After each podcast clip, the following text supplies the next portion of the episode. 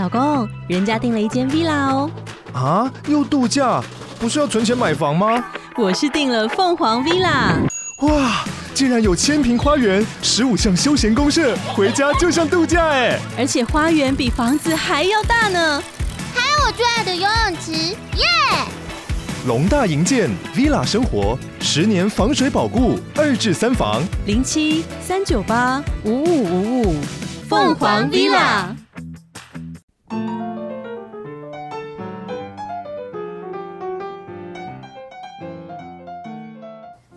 大家好，我是四十瑜伽的作者柯彩晨 Audrey，呃，也是瑜伽三年的练习生，欢迎收听从我开始的关系功课。今天我们一起来谈谈我跟我自己身体的关系。啊，谢谢 Audrey，谢谢 Audrey。我我们其实前面你知道短短的，然后讲完之后就觉得哦，自己很正式的感觉。对，就是我跟身体的关系。然后今天 Audrey 带着算是第二本，对不对？对，第二本，第二本书《四十瑜伽》。为什么叫四十瑜伽？其实有点好奇哦。我觉得这本书，我每次跟人家说 这本书叫四十瑜伽的时候，大家第一个都会觉得说是四十岁的四十，对对对对对，然后就说哦，不是四十岁，是世纪时节的事实。因为我觉得瑜伽无论是它的进行的方式，或是我想表达的，都是我们做这个练习的时候是跟着时间一起走的。所以那个世纪的时间呢，还有四十节气，我觉得其实是这本书很重要的一个元素。嗯，那四个节气里面，你自己最喜欢哪个节气？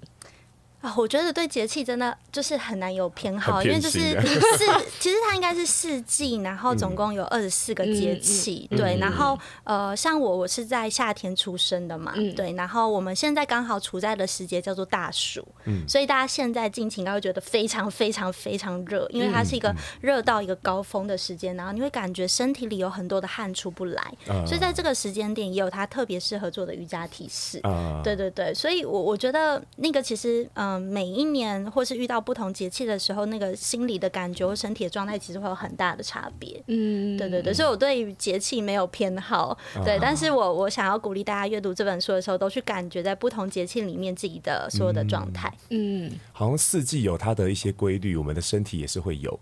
嗯，我刚好最近也是听到那个三伏天这个，对，这个对三伏天，我我小时候有做过一阵子，然后确实对我的。那个过敏有一些些帮助，对。啊，然后但是后来我就没在做，嗯，那后来又在看那个呃新闻报道，然后再再讲那个中医怎么讲三伏天呐，哦才知道哦，原来因为夏天的时候其实应该是最适合流汗，那尤其是这种特别热的时候，对，可是因为大家的生活里面都是坐那个办公室啊，然后吹冷气啊，因为怕冷所以避暑，反而把那个最好的那个让身体调整的时节给错过了，对，那一旦错过之后，身体就开始。无法跟上季节，开出很多毛病，这样子。嗯嗯，嗯对对对，像像我最近早上起来做瑜伽，因为真的很痛苦，真的非常热，所以我会做的事情是，我会先开，比方说开冷气，开个十五分钟，把整个房间弄得稍微凉一点。但是等等到开始做瑜伽的时候，我就把冷气关掉。哦。因为就是要趁这时候流汗。对，然后如果夏天的汗没有流出来的话，会一路跟着你到秋天。你秋天体内就会有非常多的湿气跟水气。嗯。然后就在这时候。是非常容易生病的，嗯，对对对。然后我的瑜伽老师就是很喜欢告诉我们这些东西，比方说他说哦，近期呢就是大家要少吃鸡肉哦，然后体内会燥热等等的，对对对。所以我觉得它是，它应该是人跟时间互动的一个方法，然后其实存在很久。然后我是透过瑜伽的练习，把这些方法尝试再重新纳入我的生活里头。哦，超酷哎。其实刚刚这样讲，我就想到。我第一次见到 Audrey 也是在夏天，嗯，是哦，真的是要忆当年喽，回，忆当年回忆的感觉，哭应该是还好，但是我其实很紧张，嗯，因为我是在二零一六年，嗯，那时候是女人迷五二五的时候，对，然后在那个台北市政府，对，然后那一年就是有招募一日伙伴，嗯，大概有二十几个，有这么多吗？我觉得好像还超过，对，反正就是呃，女人迷发出了，就是对外发出了一个邀请，嗯、可以去投投履历嘛，算是，嗯嗯，对，就是在五二五节的时候担任一日伙伴。然后那个时候呢，我就其实我不知道为什么我会选上，我是真的不知道。没有，因为你很棒啊！真的，可是怎么会不知道自己为什么会 选上？那是我，那是我人生中蛮迷惘的一段时间，所以有点像是去，因为那时候还在读大学嘛，所以有点像是去各种外面的世界去重新回来认识自己。总之呢，我就选上了，然后第一次去到呃之前。对，女人迷乐园的时候，然后那时候大家都在，就是好多个伙伴都在。嗯、其实那天我超级肉的紧张，然后是我记得 Audrey 在那上面讲话，嗯、用主编的身份讲话。嗯，他说想说哇，这女生很很帅，嗯嗯，然后很很有魄力，是就是电视上看到那种。CEO 的感觉，我那个时候的认识是这样。然后后来因为跟我一起去，就我后来发现有一个是我大一的时候的，算是同校同学，运田，嗯嗯，不知道 Audrey 记不记得？因为后来我记得我们那一组是呃有 AB 带领，然后就偷偷的说。我跟你们说，Audrey 很喜欢运天哦。你你不知道你记不记得这件事情？我，欸、我突然一个被爆料，所以我刚才有点猝不及防。我跟你说，因为因为那时候在我的心中，运天跟 Audrey 是我想象中跟心目中想要成为的人，哦，就是那种因为那个时候的。的帅气、率直，或者是做事情的能能力好了，或是对待别人的温度，是当时的我完全没有的，所以我就会觉得这两个人是我心目中的呃那个时候一个 role model 的概念。所以今天要在这里跟你聊天，哦，太好了，我我真的非常非常突然被表白，我非常的紧张。所以后来其实因为我是后来隔了四年，二零二零年的时候又才进去到女人迷乐园的那个空间。那天早上我做非常非常多的准备，我包含进去的时候要开门，我都深呼吸好几次。虽然那天没有见到 Audrey，那天是伟轩的工作坊，可是因为后来因为一些工作啊还是什么会就是见面，然后又聊天之后，就觉得他很像就是呃以前那种偶像剧里面会演到说，我本来是一个无名小卒，突然有一天哎，我可以跟我的偶像一起怎么怎么样的那种感觉，我我不晓得。对，今天你跟你偶像录 podcast，天哪，对，就是这个感觉。所以慧玲真的没有这么细致跟我讲过这一段，所以我刚刚在旁边，我觉得就是非常的害羞，但很很感谢你这么说，真的。就是我记得那时候是，嗯，Audrey 写一个是给十十年后还是未来男友的信，我好像有跟你说，哇，超久以前，我跟你说过，对，我跟你说过，因为这篇文章认识你，然后后来就是。反正就是后面一一堆就是开始这样，嗯、所以今天可以坐在这里，就是八年后的缘分，哇，是一件我觉得很难得的事情。嗯、对，这是我想要表白的部分。这样，天哪，谢谢慧玲啊！对，然后讲讲到这里，我就有点紧张，不知道该怎么接了。好，那我就顺便讲一下我跟 Audrey 认识的过程。我们今天第一次见面结束，没有 算算第二次，好了，算第二次，严格算第二次，因为呃之前的话我们在线上的课程当中。哦，因为那时候跟女人迷的一些一个合作，然后哎，就太好了，有机会就是在线上短短的互动，但可惜还不算聊到天。对，啊啊，然后后来呢，呃，因为那时候去女人迷办公室聊天的时候，对，也算打了个招呼这样子。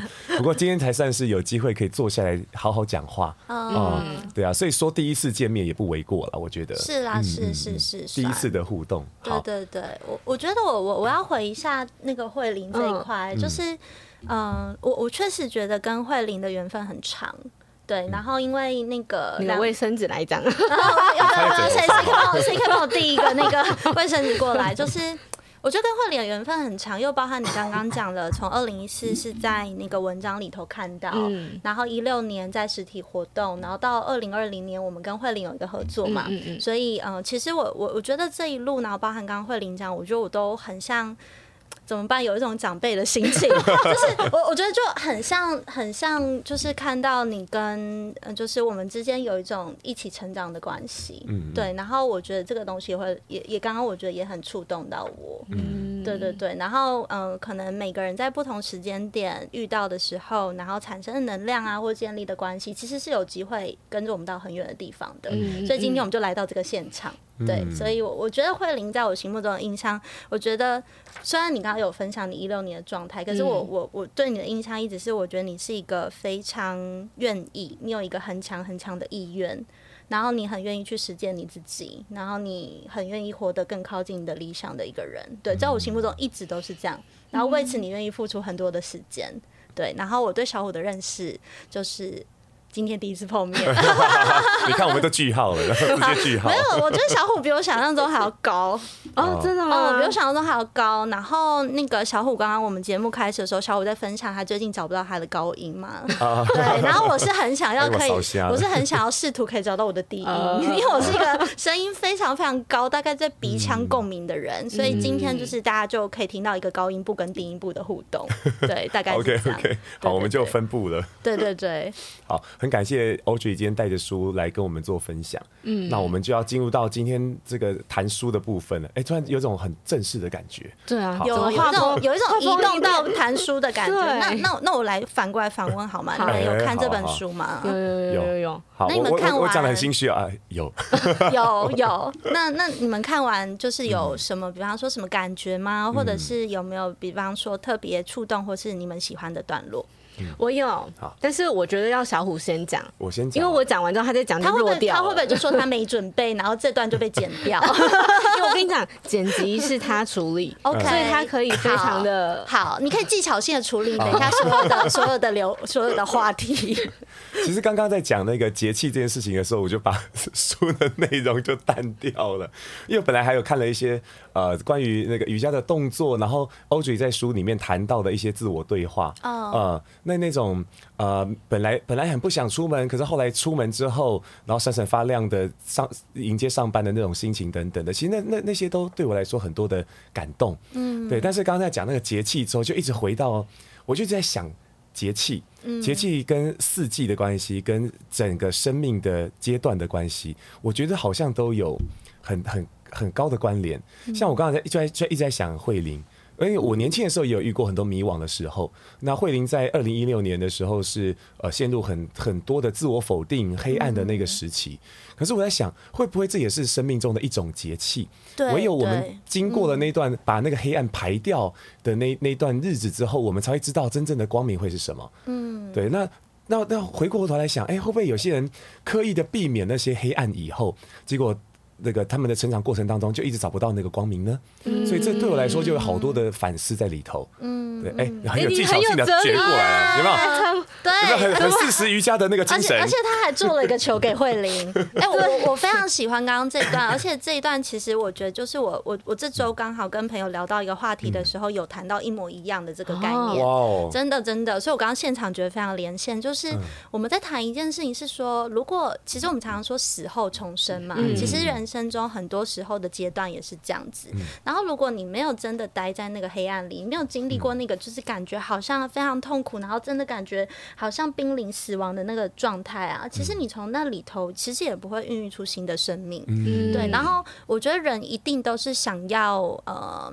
想要避苦趋乐的，对，就是一定会很想逃离痛苦，嗯、想要朝快乐前进。嗯、可是有时候，我觉得那种生命中的黑暗时期，或是你说生命中空白时期，好了，如果我们愿意待在那个时期里头一下，它是你接下来快乐或是自在，或者是你有更大能量的一个很重要的养分。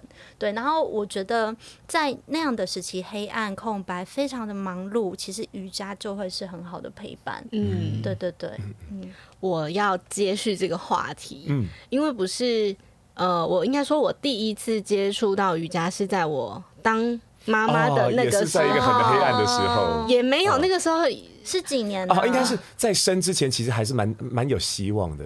对，我记得你是在生完以后才开始有那段那个忧郁的事情。嗯，对，那是点产后忧郁。呃，对，可是它就有点像是呃呃一五一六年我的状态不好，然后后来我在一六年的其实算是五二五结束，我是八月的时候跟小虎在一起的，就是有一点那种。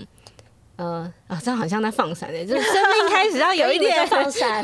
我们的名字是这个，对，就是开始要有一点不太一样的就是旅程的时候。然后后来一直到我们结婚，到我怀孕，那时候是一八年哦，就是这个过程里面。然后我是因为我那时候很可爱，自己讲就是可爱，对，因为我说不可爱，谢谢。不要现场了，哎呦，我的故事会讲很久哎，好，请你长话短说。就是我是因为那个时候很年轻当妈妈，然后没有什么孕妇的朋友，嗯、所以我想说，那要去哪里找这些朋友呢？孕妇瑜伽教室哦，也是一个很聪明的策略。对，因为我不太敢去什么妈妈群组或者妈妈社团，很有压力啊。重点是因为那时候看不到本人，在社群上其实有点奇妙。对，然后就想说，那个时候因为也没有工作，就是全心待产，那不然就去练习看看怎么样可以让自己生产的时候比较舒服。所以就去了瑜伽教室。然后那个时候，我记得就是 Audrey 在书里面有讲到，有我有跟我有跟一群妈妈一起做瑜伽，嗯、对，就是我那个时候最难最难做的呃一个动作，其实都不是就是其他动作，那个动作叫大休息。嗯，我非常非常非常难的进入到那个状态，嗯，就是因为最后老师要下课要结束嘛，大家就躺着。老师就说：“妈妈们，我们现在看着天天花板，嗯、然后感觉一下你的头、你的肩膀、嗯、你的手，因为一定是就大字型躺着，身体扫描这样子。对，然后闭上眼睛，然后会放些音乐，有一些就是比较疗愈的状态。可是我没有办法进去，哎，我就会一直很像那种小屁孩在幼儿园睡午觉，眼睛张开偷看旁边同学那种状态，嗯、就是我。”然后大家就会说，呃，现在我有感觉到我哪里放松啊，可是我完全就是没有办法进入到那个状态，我就觉得我可以感觉到，就是小孩在肚子里面一直 滚动，嗯嗯，我没有办法跟那个当下在一起。其实那个时候不太知道为什么，可能是因为呃我紧张认识新朋友，或者是在呃我我是第一次接触瑜伽，还是说因为。大家其实那个时候都蛮有二胎、三胎的经验，然后就会姐姐们就会说：“慧玲，我跟你说，然后这个怎么样？你要用布尿布，你要干嘛？”就是有很多的压力在里面，但我当时都不知道那个是什么。然后一直到我后来，反正我就放着嘛，然后一直到回来看到，就是 Audrey 在四十四十瑜伽里面讲到大休息是精华这件事情，我才意识到原来那个时候的我是。不能停下来的，嗯嗯嗯，我是会觉得躺下来休息，没有做任何的动作是一件很不应该或是很奢侈的事情。就是我非常推荐大家去看，就是这这一个章节这一篇文章，因为它没有任何的一定要干嘛，它就是躺着。可是太多人是不能好好的躺着，嗯，对，我觉得这件事情到现在包含。你书里面讲到是工作狂的一个笔记，嗯，就我自己其实也是，所以我现在偶尔还是会，就是小虎说我们家要健身环嘛，嗯，健身环就是做完运动之后，我还是会让自己躺着，嗯嗯，然后其实看完这本书之后，我会回去感受一下我的大休息有没有哪里不一样，嗯。嗯，我觉得这是对我自己来讲很有共鸣的一个地方，嗯嗯嗯，很好哎、欸，我我觉得那个。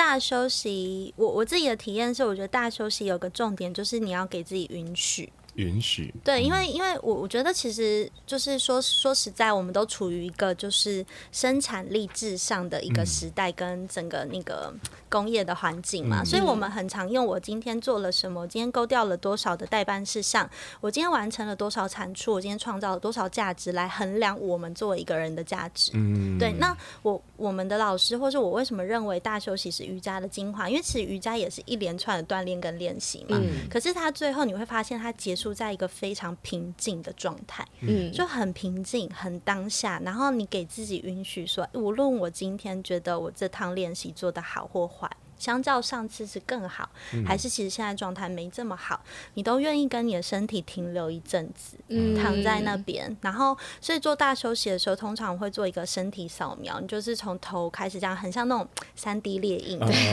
列印出一个三 D 的自己，你从头这样俯瞰往下这样扫扫扫，然后你其实那个我觉得是你去把很多很多你原本放在外面的注意力拉回到自己身上，因为我们的注意力经常都是向外的，然后我要告诉谁要。要做什么事？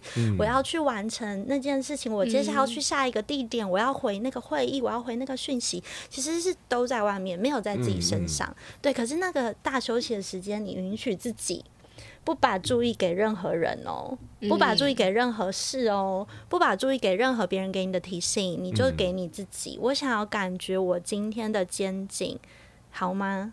嗯，我现在的心，我现在的胸口，我现在的腰椎，我现在的肝胆，我现在的血液的状态，他们是不是舒服的？然后你很细很细的去观察这件事，然后即便在过程中你突然想到个点想，哎。哇，我忘记跟那个谁讲什么，很容易吧？大休息难免不，它不是一个全然平静的过程，你一定会想到一些东西。然后，所以我们会说，有时候人心很像一只猴子，嗯，对不对？就是它是一个跑来跑去的状态，可是也没有关系啊，你就意识到，哦，这个猴子刚刚跑到了别的地方。我再回来，回到我自己身上，然后继续进行这个过程。然后在这个过程中，呃，练习久了，我就会感觉到一个很深很深的安慰。嗯，对，就是那个安慰，而且那个安慰呢，不是任何人给你的哦，那个安慰是你给你自己的。然后那个是你给你自己的照顾，跟你给你自己的疼爱。所以进入到很，我我有时候进入到很深的大休息的状态结束之后，我会觉得说，哇。就会觉得说自己的身体充满了一种爱，你知道吗？就会觉得说啊，我觉得其实蛮幸福的。对，当然，可是我觉得很多时候，就像慧玲刚刚讲的，我觉得不是，呃，不是每一次的大休息都这么顺利。嗯，对，所以这也是为什么我们希望瑜伽练习结束的时候可以结束在这件事，因为它也是给自己一个很好的暗示。嗯嗯嗯嗯。就一开始我在看这本书的呃封面的时候，我觉得它很趣味。就他写了一句话啊，在乱世中，哎、嗯，就现在很和平啊，是我们不会讲现在这个乱世。嗯，但事实上，我觉得后来在看的时候也也蛮有感觉的。那那个那个那个标那个算副标吧，哈，还是说那个算是一个封面的一句话？他就说，在乱世中做一个。有时间做下犬式的家人，呃，那当然后面那个很画面很可爱，但我想讲讲到前面那个乱世就很有感觉了，就是现在乱不是那种可能政局动荡啊什么的那种乱，比较像是说，因为呃现在时代可能大家的心。大家的责任不再那么单一了，我们不再不像是我们前面的那那一代，或前前一前面前前面的那一代，他们只要努力的就就去开发，努力的为一个人为一件事情负责任。我们现在好像人要越来越多的要为更多复杂的事情负责任，嗯嗯，嗯，所以好像就是现在的那种乱是看不见的乱，然后都在我们的心里头。我觉得是，我觉得是，就是我觉得现在的乱是那种。嗯，就是人心很浮躁，嗯，有时候包含我自己，对，对，因为所以我常常看到很多社会事件或者是很多发生的事情，嗯，我都会觉得啊，其实就是就是这个社会并没有鼓励每个人要照顾好自己，对，然后所以每个人都在担心别人的问题，对，对，然后所以你就会觉得说那个能量场是就是很混乱的，嗯，对，然后。当然也包含我们这个时代是一个很有创造性的时代，每个人都不安于只是一种身份。嗯，对，就是我们很斜杠，然后我们很贪心，我们在人生中很多想完成的事情，这是一件很好的事。嗯，可是如果我们缺乏这种回头照顾自己心的时间，那就会导致人心非常非常的浮躁。嗯，对对对对对，所以我我那时候。觉得那个乱世的感觉其实是来自这，就是我们的心思没有在自己身上，然后在很多别的事情上，嗯，所以导致那种整体有点乱糟糟的那个氛围。嗯，嗯，我刚好前前阵子哦，就是上礼拜啊，我去参加了那个一个好朋友，就以前是我们很要好，可后来有一阵子没有联系，因为一些一些原因。那他办了一个生前的告别式，哦，很酷，嗯，啊。那他那个。会场还有棺材呢，啊、嗯，那那个时候其实我们做了很多和解，然后我们在那个会场里面看，我看到那个棺材的时候，其实我差点就要掉眼泪，因为那我是那时候才知道，哇，原来那个时候他是这样心情，就是他在棺材里头放了很多的奖状，哦、嗯嗯，然后在墙上就写了一句话，他说，呃，以那个以前我以为那个只要很优秀，我就会很幸福。嗯嗯，我就看到这一句话，然后再看他棺材那些奖奖状的时候，我当下就真的是就跪下来，现场哭出哎、欸，因为我是不太会哭的，我真的泪腺很很干。Uh, 可是呢当下我就真的，我，好，我好好想为他哭，我好想、嗯、好想有个出口。那那时候我就我就跪下来看着那个棺材里面的东西，大家都走掉，我就跪跪在那边看了一下子，对吧？我我觉得那那种那种感觉好深刻，对啊，所以那种乱世哦，就是呃。有些时候是我们我们会觉得好像有些长辈说的话就是，呃，说的很好，例如说啊，你不要想太多啊，你要知足啊，嗯、然后整个就好像有些快乐法则啊、嗯。所以，我以前也曾经干过这种事情。嗯、那位朋好朋友在在之前那个呃，就是离开我们的呃生活圈之前哈，我还也也跟他讲过这种话哈，就是说他那时候就是因为很多的不不快乐，那不快乐之后呢，哦，我就我在那阵子刚好在看那个那个艾克哈特托勒的那个。那个叫什么？当下的力量啊，oh. 看完之后充满能量。我还跟他讲说，哦，那个某某某，我跟你说，你可以看这本书，这本书看完之后你就充满能量，就不会不开心了。就是 怎么可以这么没有情商啊？我。可是后来，这就真的比较懂生活，然后真的好好去参与过那种生活中的苦，尤其当爸以后吧，oh. 各种苦跑出来以后，回头去咀嚼这件事情，就觉得啊，当时其实哦，我我是真的。我在刻意的忽略那个乱啊、呃，所以我才会没有办法去很好的去看见别人的那些乱。嗯，那现在呢，很好的看见自己的乱，好好的整理之后呢，再回头去看啊，原来当时我我其实。当时没有能力，但现在我有能力去整理它了。嗯嗯，就就有种遗憾感啊！要是当时我有这种能力，帮忙去稍稍整理一点点，虽然我不能把你的情绪当成我的责任，但是也许我能够起到一点陪伴的作用，能够让你得到点力量。嗯啊，所以那时候真的想好多。对啊。我我觉得刚刚小胡讲的这个东西就很像是说，一个人如果没有曾经经历过黑暗，他就会很难懂得别人的黑暗，嗯、然后然后就会很难很难可以去同理为什么黑暗会发生。嗯嗯对对对。然后不知道为什么今天主题一直在聊黑暗，可能是刚好整个节气 走到现在，对啊，太热了，太热要排出来。对对对对对。然后可可是我我我最近一个体悟，因为我最近七月刚过生日，然后我我刚好在第二季，我非常非常忙碌，所以我也有一段时间。确实，我是感觉自己有一点黑暗的，因为我觉得我忙到完全没有节奏，而且我刚好，我那时候就觉得说，整件事情真的太好笑。我刚出了一本书，然后叫《工作狂休息时休息笔记》，然后就完全没有休息的时间。那我就想说，我怎么怎么会这样？然后你知道，在那个过程中也会给自己很多的自我谴责，就想说，你明明就是你出了这本书，什么什么之类的。可是我后来就回头看，我就觉得那个是对我来讲，那是一个。很很向下扎根的时间，嗯，就是我觉得我去到一个好深的地方，好像好像我原本就是只是我是一棵树，然后通常都关注我树上的枝桠随风飘摇，然后感觉很树很大什么的。可是我就一直忽略我很底层的有一个树根的东西，然后我一直没有想要去照顾它。嗯，对。但是等到时间来，你就是会需要停下来去照顾你的树根，去照顾那些平常别人看不到的东西，嗯，然后跟。其实，在那样的时间里头，我是真的很感谢 我开始做瑜伽，然后有每天做瑜伽这个习惯，然后就是帮助我非常多理解我到底处在什么样的状态里。嗯嗯，我好喜欢照顾树根，嗯，这个比喻，嗯，就是非常非常有画面。然后，因为呃，我一开始我刚刚会讲到一六年觉得 Audrey 是 role model 的那个原因，其实是因为在工作的场合里面相遇。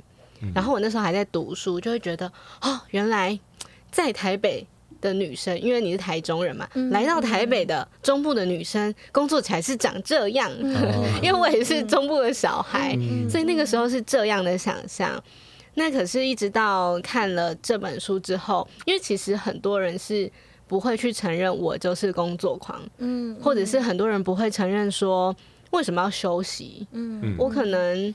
我在工作也是我的休息呀，然后我在比如说陪小孩的时候划手机回讯息，我的确就是躺着在休息呀，我也没有坐着或是站着。然后我就会很好奇说，那如果是 Audrey 的话，你自己在就是从以前到现在对自己工作狂的这个定义跟认识，你有没有什么样新的发现？哦，我觉得这是一个很好的问题，嗯。我我其实是越来越接受我自己是一个工作狂，而且我觉得工作狂可能对大家很多人来讲可能是很负面的意思，但对我来讲，我觉得这件事情非常中性，就是工作是。工作是我去实践我生活跟我创造的方式，然后我愿意花很多时间在这件事情上，而不觉得自己被剥夺或是被挤破。这是我对工作狂的定义，就是说它它本身就是一个我很高的认同。然后我我我这件事怎么发现的呢？我我在那个进进女人民工作，可能大概二零一三、二零一四的时候，有一段时间因为刚开始做编辑，所以非常非常累。然后那那时候我就觉得说，哇，我好像已经到达了我一个工作的巅峰。上线二零一四年，我就请了一个月的假飞到美国去。对，然后我那时候想说太好了，我要放假，然后多好笑呢！我就是就是大概过了三天，我就开始忍不住打开那个我们的编辑后台，想要想要在那边工作。但是我在这个过程中，我觉得我对自己有一个新的认识是，其实你是非常爱工作的嘛，嗯，你是非常爱工作，只是你不知道怎么样在很爱工作之余也给自己休息时间。所以你要做的并不是说，哎，我就是讨厌工作，工作就是怎么样，而是说，好，我就看到我很喜欢工作，而且这工作对我有某种意义。嗯，那我为了要让我这个意义感持续存在，我必须为自己去创造出休息的时间，因为这样我才有办法很持续性的在做这件我觉得很有创造性的工作。那如果我没有这样做，我就很容易把问题归咎在说，哎，就是这个工作怎么样怎么样。嗯，对，所以我我其实说真的，一路到现在，我也不会觉得哦，我已经是个休息达人，因为我刚刚跟大家分享我第二季的状况，因为每个每个时期你其实都会遇到不同的工作的强度。嗯。那新的强度一来，你势必也要去调整你整个的状态。所以，为什么这本书叫做副标叫一个工作狂的休息笔记？就是它真的是一个笔记，它是我在学习休息的时候，我把对我很有效的休息方法，就是有点野人献曝一样记录下来，想要分享给其他跟我一样，其实也很爱工作，透过工作或是透过自己选择的一个生活方式去实践自己价值的人的一种可以参考的方法。对，所以我觉得我其实是这样看。然后慧玲那时候讲到二零一六，二零一六那时候的我也刚好。那时候甚至甚至我我会得到的 feedback 是说，哇，Audrey 真的太爱工作了，没有办法想象有人这么爱工作。然后好像我在 Audrey 面前没有办法让他感觉到我有一颗休息的心。所以我我觉得其实很多时候也是，嗯，无论是我带领的伙伴或是其他同事等等，会给我一些回馈，会让我意识到说，哎，我到底我到底有没有在靠近？其实我很希望达到那种工作跟生活很很互相交融的状态，然后在过程中。把自己照顾好，也把我想要照顾的事情照顾好。我觉得对我来讲，这是一个非常重要的命题。嗯，我好喜欢这个。嗯，本人也有一点工作狂，有有 有，所以所以这本书真的是要给你的一本书。所以我很很喜欢，因为我们其实之前有因为可能创业的关系，就也有问过一些创业的朋友，然后就觉得创业家有什么资格可以让自己休息呢？嗯，对，但是。对，常常听到这种话，对其实我就觉得我好后悔创业啊。就是大家会把这个呃外界的定义套到我们的身上，嗯，或是会觉得说，因为我们两个就是我跟小虎就是一起工作，我们可能呃比较现实的说法是赚的就是同一份薪水，对，那我们凭什么休息？加上我们又有两个孩子要养，嗯，就以前不太会知道应该要怎么去。就是看待或是面对这件事，对对，或者是就哦，是是是，好好好。嗯、但是我其实不会去讲出心里真的感觉。但刚刚听 Audrey 这样讲，嗯、我就会觉得是因为我选择了我要过这样的生活，嗯、所以让我有了这样的工作心态。嗯、因为对我们来说，工作就是生活，生活就是工作。嗯、我并不觉得它是。分开来的，嗯，因为我知道怎么样去生活，我才可以把我的工作照顾好，把我的，比如说我的孩子照顾好，我的家庭照顾好。但是一起的，我觉得它是同心圆的影响，嗯，然后它的影响力或者是其他的就是传达的概念，其实是会一起告诉身边的人，嗯，然后我觉得其实也是因为，就是我告诉你了，我想成为这个样子，所以我就会去。有点像是我许愿了，所以我就会回过头来去成为心里面跟我说出来的那个想要成为的人。嗯，觉得那是一体的事情。嗯、对啊，对，我觉得我很同意耶，因为我觉得一个在我心目中，我觉得一个专业的工作者肯定是把自己照顾好的。嗯，对，因为如果他没有把自己照顾好，照顾自己的这个责任就会跑到别人身上。对对，对，所以你你你也会在跟这样的人工作的时候，会感觉到说，哇，他好像有一个。低气压或是一个什么东西在那边，或他把自己绷得很紧，嗯，或是什么的。所以我，我我对我自己的追求是，就就真的是工作狂，但是要休息。嗯，对对对，因为因为我觉得那样是，其实说真的，那样也是一个比较永续的方式。因为人生很长很长，就是它它不是一个什么，它不是一个三十分钟的间歇跑。它其实是一个很长很长马拉松，甚至你在跑的过程中，你都看不到终点在哪的。然后有时候你设定了一个终点的目标，但是你跑到一半的时候，你会想要调整方向。就在这么长的一个长跑里头，那个休息，你停下来补充水分，然后你停下来做个下犬式，你停下来只是坐在那边无所事事的呼吸哦，都是非常重要的时间，对我来说。好，两位工作狂，你们。要不要加入我们工作狂的话？那种超会休息的人就在这里啊！哦，对，他超会休息。不是超会休息，应该说，应该说，就是我超爱休息的。就比起工作更爱休息。我也爱工作，但是只要一一能休息，我就是毛起来休息。哦，超会休息，很厉害。所以，我那个慧玲之前哈，每次只要呃，可能在家里面的感觉不好的时候，我就会考虑两件事情：要么肚子饿。要么就是 哎，这这阵子累积了这样哦，怎么怎么有点像是宠物的感觉？对对对，它是它是有种宠物的互动感。对，因为有些时候他真的不太会照顾自己的这种感受，因为他责任感强。对，我我这样想到，因为很多的那个创业家之所以没有办法给自己休息，是因为他们的那个很多责任是对他人的，因为他们有出资方。对啊，因因为很多的新创产业确实是需要那些投资者，但我们这种呃知识的。这种这种产业其实就是我们只要呃一点点的成本就够，对，所以很很很不一样的出发点，所以我觉得我们很幸运、嗯、哦，不用不用不是在一那种科技呀、啊，然后什么要要追求什么会员数的那种那种压力底下，嗯啊，嗯、那话说回来，就讲到讲到慧玲，因为慧玲就很不会照顾自己，就、嗯、就在在这种事情上面，就是那些责任感太强了，总是。把很多的事情就先放在前面，嗯、然后把自己就放到稍微后面。嗯，所以后来我就养成一种新的习惯，只要他跟我叫一声，他怎么叫一声？例如说，你 说哦烦哦，我说那今天要不要不工作了？哎，那今天要不要出去走走？身边有这样的提醒，我是超不爱出去玩的，但是我就很清楚一件事情，就是 Happy Wife。Happy life，对，那他不开心啊，我都硬要这边工作，他也不高不开心的工作，然后我们俩就开始很多在那工作那种摩擦，对，然后那不如我们就赶快出去，哎，看个房吧，哎，走去基隆走走啊之类，就是只要出去嗨一下，开心一下，转换一下，嗯，转换一下，就很有机会会用不同的方式看现在的状况，对。啊，我们就我觉得。因为这样子的放松，就会我会感觉到，好像慧玲就开始对自己有允许了。嗯，就是嗯，好像这东西不弄完也没关系嘛，就这种感觉。对对对，我我进我要送慧玲一句话，因为我觉得慧玲完全是此书 TA。我进，对，因为我我非常可以理解，我是休息界的学霸。对，因为我 非常非常可以理解那种责责任感很强，然后 就是无论何时都对自己有很高的要求，然后呃，希望可以把事情处理到尽善尽美的状态，我非常可以理解。对，对，然后我近一年觉得最常跟自己讲的一句话就是：你要 work hard and have fun。嗯，如果你 work hard and have no fun，那那真的就是那真的也不是我们要追求的。对，对啊，我们希望我们非常努力工作，而我们享受过程。没错。然后为了要享受那个过程，嗯、我们必须要对自己有很深的允许。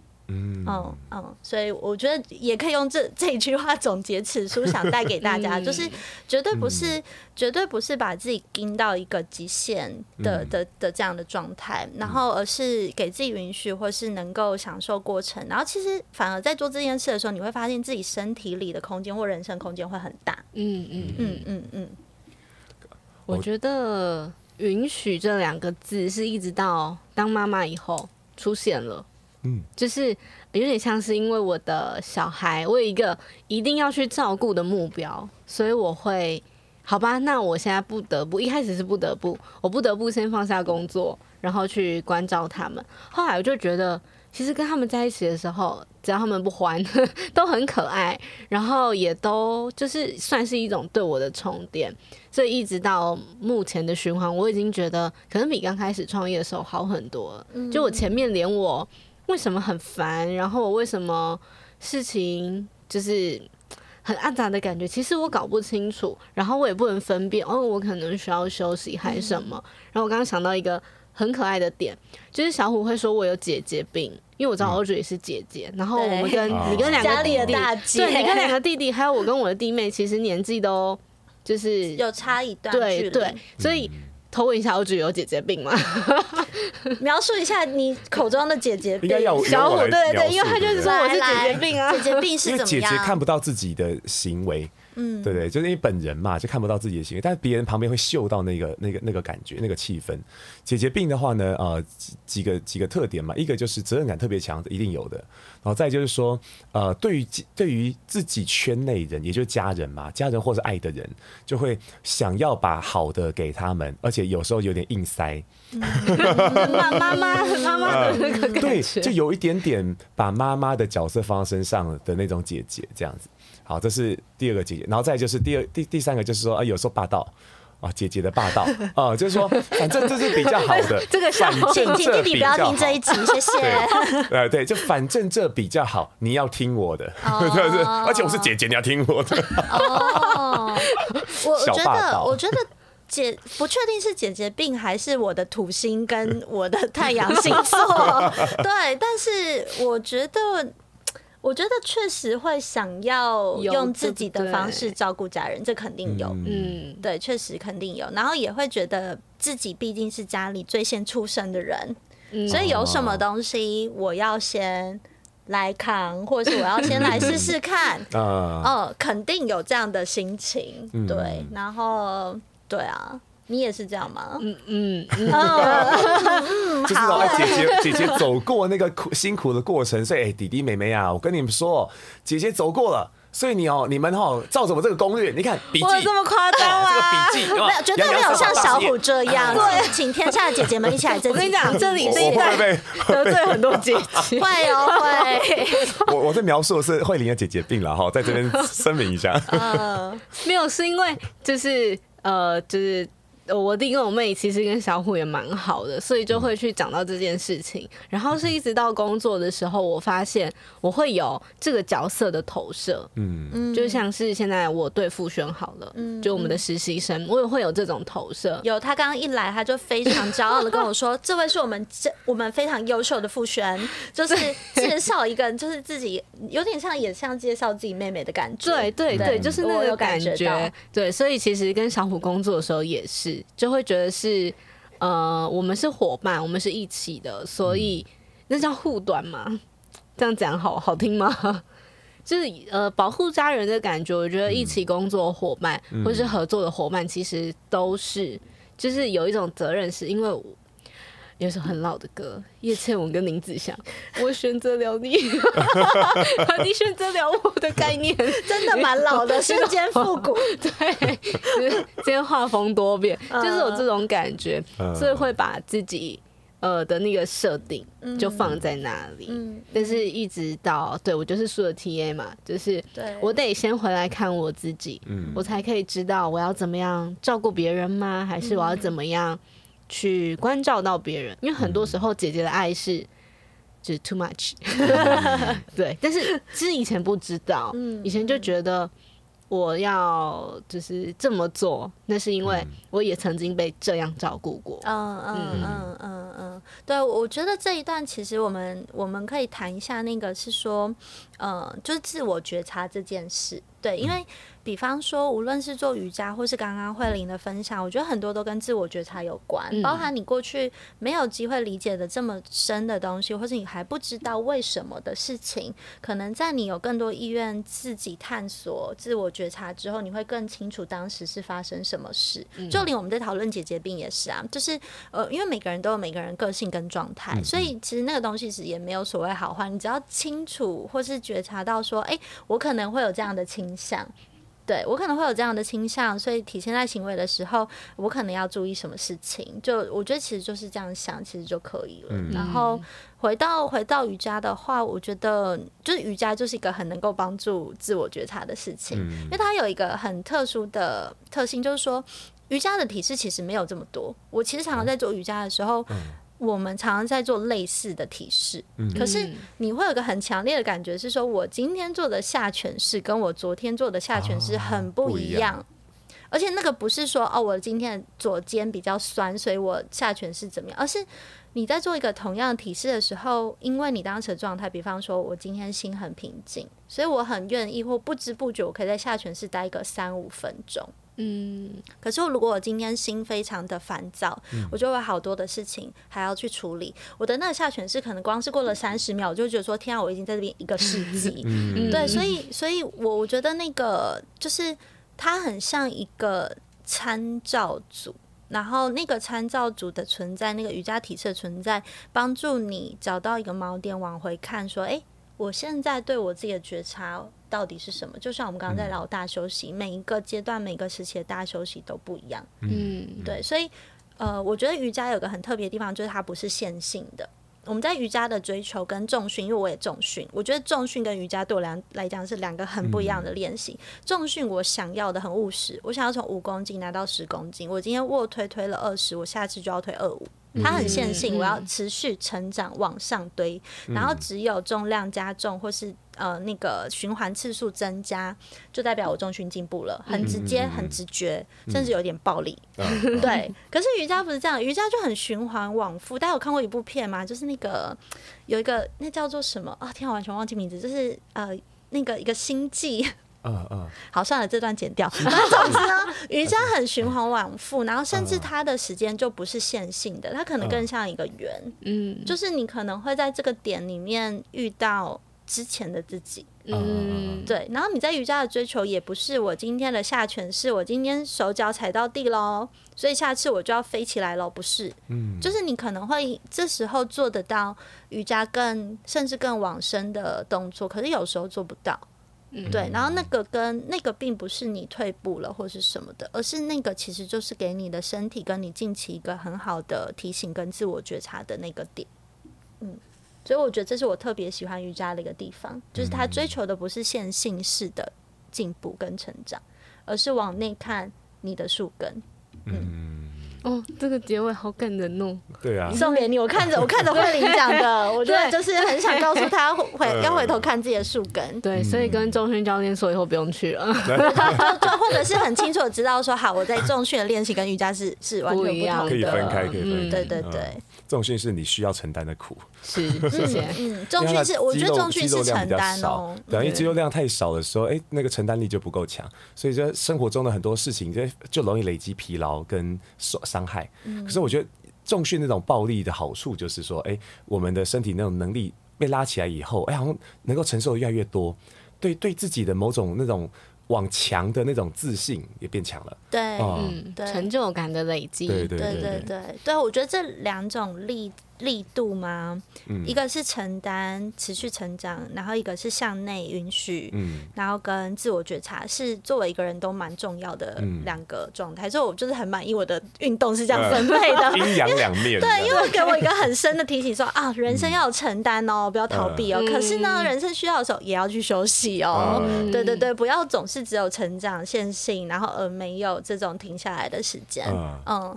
嗯哇！突然我们的那个节目就来到那种那个东方哲学的那种领域了嘛啊，那个阴阳太极，对吧？对，就是能能量能量要平衡。你是不是要讲什么大都？糟了！对，直接进入一个综艺梗。我们也是可以随时跳脱这种仙气的状态的。你还记得多少？什么啦？你你有没有看过那个？没有。好好，那我们别别谈他。我们我们聊回来，我们聊回来，直接说没有。说到那个说回瑜伽这件事情啊，就是对于慧玲来说，通常都是呃，应该说一开始啊，对于慧玲来说，休息这件事情对她来就是容让她呃，应该说既期待又怕受伤害。但是应该不是不像有伤害，应该比较像是说，嗯，就是我很期待能够休息，可是休息之后，我好像真的可以吗？对，我这么幸福、嗯、好吗？有点太奢侈了，呃、这种感觉。这种感觉。那那对于 Audrey 来说呢？就是很想，我很想问的一个趣味的问题是关于那个瑜伽的，就是那个有没有什么动作是每次要当他要开始的时候，让你既兴奋又害怕受伤害？哦，我要先讲我最喜欢喜欢的不得了的姿势，嗯嗯、我非常爱分腿婴儿式，分腿婴儿式，嗯，然后。呃，分腿婴儿式我也我也很鼓励慧玲可以做。分腿婴儿式基本上它也是一个休息的体式，反正就是你的呃，你你整个人你先成跪姿，然后你把你的双脚打开，嗯、然后呃两只脚的大拇指相叠，所以跪姿大拇指相叠。是应该现现场、哦、会有一个三角形，对，会有一个三角形，然后你把你的身体往前趴趴下，然后额头贴地，嗯、就这样。嗯哦，这蛮像我们宝宝睡着的对对对，所以它是婴儿式，婴儿式有合腿跟分腿的，然后分腿的就是肚子会更舒服，因为你肚子可以更放松，不会贴到你的膝盖。对，然后所以我我推荐慧玲做是。其实就是呃，有时候做妈妈，你花了很多时间在照顾你的小孩嘛。嗯。可是分腿婴儿是对我来讲，它就是一个回到小孩的姿势。嗯。就是我常常会觉得做分腿婴儿式的时候，我都有时候想象说，我好像在妈妈的子宫哦。嗯。然后我在那妈妈的子宫里面，感觉就像是我被照顾的很好，因为我周边有羊水嘛，然后有人提供给我很多的资源跟。还有人唱歌给我听。对，然后哇，这里好安全哦。对，的这种感觉。然后其实那样的安全状态。我觉得有时候我们是要练习做大人，但有时候我们要记得，我们也是是一个小孩。嗯，就是说，我们身边其实好多人提供这样的资源给我们。嗯，就是当我们觉得哇，我我我的生活就是充满很多乱糟糟的时候，其实做这个知识体式的时候，我都会想到我是一个非常有资源的人。嗯，然后我身边有很多人。给我了很多帮助，给我很多支持，就像我是一个小孩一样，然后有羊水的环境，嗯，对，所以这是我非常爱爱到不得了的一个体式。然后这时候瑜伽老师就说。嗯，观察一下自己对什么样的瑜伽体式有特别的偏爱，为什么会这么偏爱呢？嗯、对，然后就是观察这件事情而已。嗯、所以我每次讲这个故事，我都会觉得说，其实我内心可能有个渴望，是我觉得我没有当够一个小孩。嗯，哦，对，就是我觉得这可能是那个体式会给我这么深的连接的关系。嗯、那我又喜欢，然后又害怕受伤害的，其实就是我刚刚跟他讲的说，就是下犬式。下犬式，嗯、对。下犬式很特别，下犬式它既是它其实是倒立式倒立姿，但是它又是它又某种程度也是站姿。然后最特别的事情是，下犬式跟分腿婴儿式的努力方向是一模一样的。哦。其实你从分腿婴儿式，我们刚刚脚脚这样打开成三角形，然后身体往前嘛。你从这个姿势站起来，哦，就是下犬式。对，可是我我就有，其实说真的，我刚开始做下犬式，我就有个差别心，我就觉得说我我想赶快结束下犬式，我想赶快来到分腿婴儿式。然后这时候老师就会跟我说，其实 Audrey 你要想一下哦，分腿婴儿式跟下犬式其实努力的方向是一模一样的。嗯。对，可是你在心里觉得分腿婴儿是比较舒服，所以你对于下犬式就有逃避。嗯，然后我自从知道说，嗯，分腿婴儿式跟下犬是同一个努力方向的时候，我就觉得那对我来讲是一个完全新的体验。嗯，对。但然后下犬是最最我觉得很特别，所以它也是瑜伽动作最长第一个开始做的一个体式。嗯嗯，所以我们很经常是透过个下犬式感觉今天自己的状态。所以我当然既期待又怕受伤还，是我只要一做那个体式，我很快就会知道说我最近的状态是什么。我今天到底是心比较平静，还是其实我的心蛮烦躁的？嗯、那是一个立刻可以看穿自己的提示。对对对，然后很反应状态。啊、嗯嗯嗯，对啊，那身为那种很对自己很努力的人，哦，很有可能就会因此就要开始小自责一下。哎呀，我这礼拜又没有照顾好自己了。嗯，好，那我想我们今天的的内容就可以聊到这边。好，做一个结尾，所以我们的那个节目的以往惯例，我们会让 Audrey 来做今天的结尾哦。好，那今天呢，非常感谢小虎跟慧玲的时间，今天这一集就到这里喽。我是四十瑜伽的作者柯采岑 Audrey，谢谢你收听从我开始的关系功课，也要记得在生活中给自己一点允许与休息。我们下次再见，拜拜，拜拜。拜拜。